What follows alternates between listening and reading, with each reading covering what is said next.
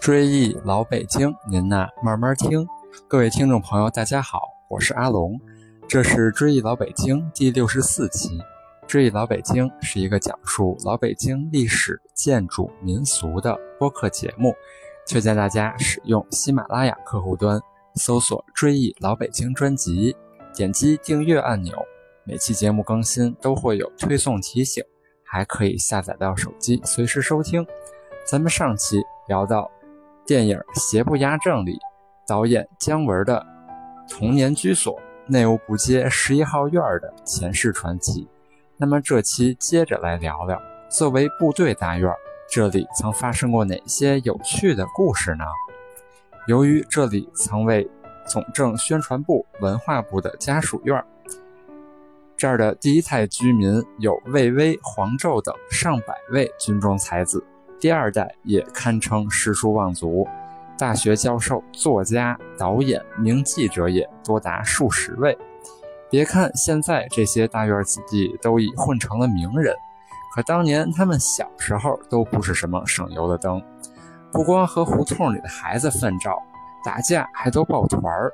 终于在一九六四年演绎了一场最经典的冒险，没想到这次冒险却在三十年后被搬上了荧幕。令无数王朔粉丝至今仍津津乐道。那年十一，管理科长想把国旗挂上院内的制高点——四十多米高的大烟囱，但谁都不敢往上爬。结果，时年不足十四岁的龚武龄，就像其父亲著名战地记者龚杰民笔下的奇袭白虎团的士兵那般，蹭蹭蹭带着国旗上了烟囱顶儿。挂好国旗，见到下面人欢呼，他竟然还喊起了口号，抬起了手。最后越聚人越多，这个人来疯竟然沿着烟囱边儿走起了平衡木。这事儿之后成了这座大院流传不衰的经典。直到九年后，随着工程兵部队迁入五号大院的一个男孩，还能从大人那儿听到这个传奇。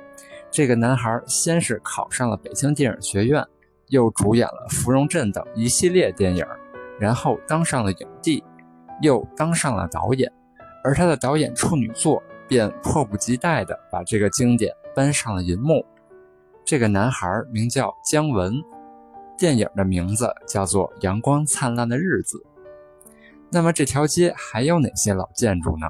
内务部街除了五号大院和北京二中外，如今，三十七、三十九、四十一号都是当年梁实秋家的积善堂。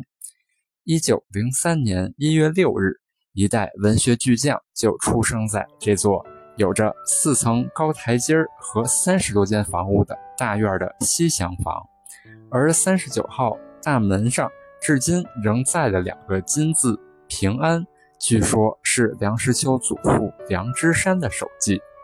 北京是梁实秋的故乡，在他的散文《散文豆汁儿》里写道：“不能喝豆汁儿的人，算不得真正的北平人。”这话一点也不错。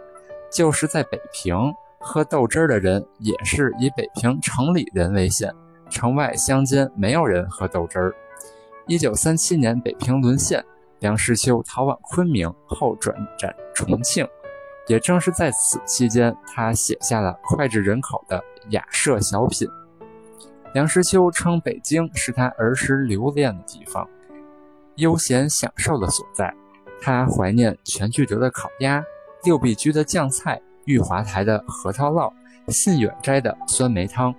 他怀念北京的豆汁、灌肠、老豆腐、羊头肉，以致抗战胜利后回到北平的家中。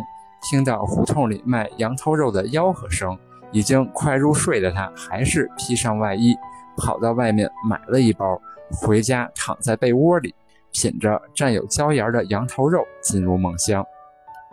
一九四九年，梁实秋去了台湾。对于梁实秋而言，故居的一枝一叶、一草一木是那样的引人动情。梁实秋在故居卧室后面建有一个当时属于很讲究的卫生间，卫生间旁边有一棵大枣树，品种是北京的特产——郎家园嘎嘎枣。枣树至今仍在，一九八一年，梁实秋的女儿采了一只挂满青枣的树枝，作为家乡的礼物送给身在台台北的梁实秋，引起文人伤感。他于是写下了“清早一枝传佳话，掀起游魂未了愁”。耄耋之年的梁实秋思乡深切，他怀念北京内务部街的故居。他回忆道。我小时候在夏天喝豆汁儿，先是脱光脊梁，然后才喝，等到汗落了再穿上衣服。梁实秋眷恋北京，可惜他还是离开了这座城市，直到客死他乡也没有回来。在内务部街胡同的中西部还有一处宅子，银灰色的大门紧紧地关闭着，这儿又是谁的故居呢？上面清楚写着甲四十四号。据说在清朝时，这里曾是大太监李莲英的府邸。到了二十世纪三十年代末，这里还留下台湾作家李敖的儿时回忆。他两岁时随全家迁至内务部街居住，一家十口人在此居住了十年。后来，李敖在回忆录中写道：“他从有记忆开始，他家就住在内务部街甲四十四号。”想必李敖儿时最美好的回忆也留在了这条胡同里。当然，这处宅子还住过不少大人物，如前外交部长乔冠华、姬鹏飞，还有前国家副主席荣毅仁。七十年代初，华国锋从湖南调至北京工作时，也择居于此。据说这个小院里曾筹划过秘密逮捕四人帮的碰头会呢。现如今。这个充满故事的四合院依旧保存完整。我新开通了个人微信公众号，名称是“北京穿越指南”，定期举办历史古迹、公园导览活动，带您了解北京城的前世今生。欢迎大家订阅，欢迎各位朋友将我的节目转发至微信群或朋友圈，希望大家一起努力去探索老北京，记住一段不该被遗忘的历史。追忆老北京，您呐慢慢听。这期节目就聊到这里，更多有趣的北京地名故事，咱们下期接着聊。